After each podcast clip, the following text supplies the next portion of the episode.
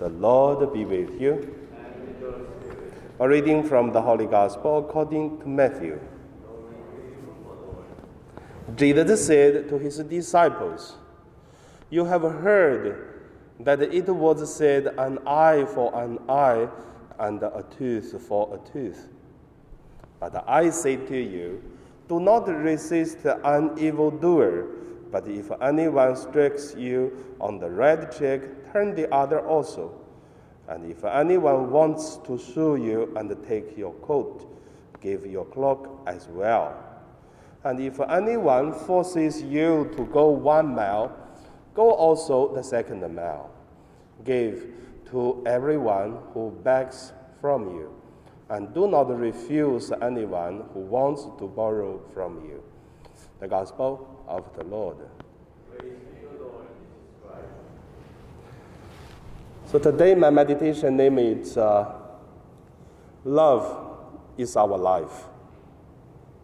First, let us look at uh, first, uh, uh, love is not our life. In this world, if you look at uh, the people teaching their children, so I don't know how do you teach your children. I see two ways. First way is when the child fight in the school, some parents teach, oh, why you are so weak? They hit you and then you just cry, hit it back, so that no one can make your life suffer. You become stronger. That's one kind of teaching from some parents. And then same time, there are also another way to teach their children. So they ask uh, to be good to each other, and then try to find the problem, and then try to be together even there are some fightings. But Jesus teach us in different way, because we can hear in today's gospel to say, one an eye for an eye and a tooth for a tooth. That is a worldly teaching. But Jesus tell us love. So the second point let us look at love is our life. The two weeks ago we just celebrate uh, the Trinity Sunday.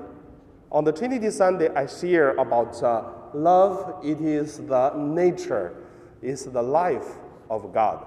Because of love, that is God. Because God, there is always love. So for the followers of Jesus Christ, for the believers of the Trinity God, so love, it is our life. If we have no love, then we have no life. But I would say not easy to follow this because, like what we share in the first point, our parents sometimes want love us, but do not want us suffered and then teach us eye for eye, tooth for tooth. But Jesus teach us in different way. Is that correct to teach love all the people? I would say if we could, we can make our life better than the people's life of this uh, worldly value or worldly spirituality. I used to say a joke, but a very bad joke, but I found it's very meaningful. The people who do something wrong to another person, like a dog bite a person. In the value, spirituality of uh, Christianity, we love all the people. So even a dog bite us, we don't like a dog to bite back the dog. So we are son and daughter of God. So one day, I remember one person did very bad thing to others.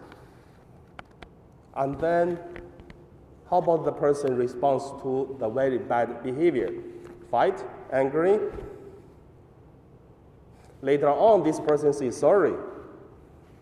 And then, How could a person to face a person who already noticed the wrongdoings?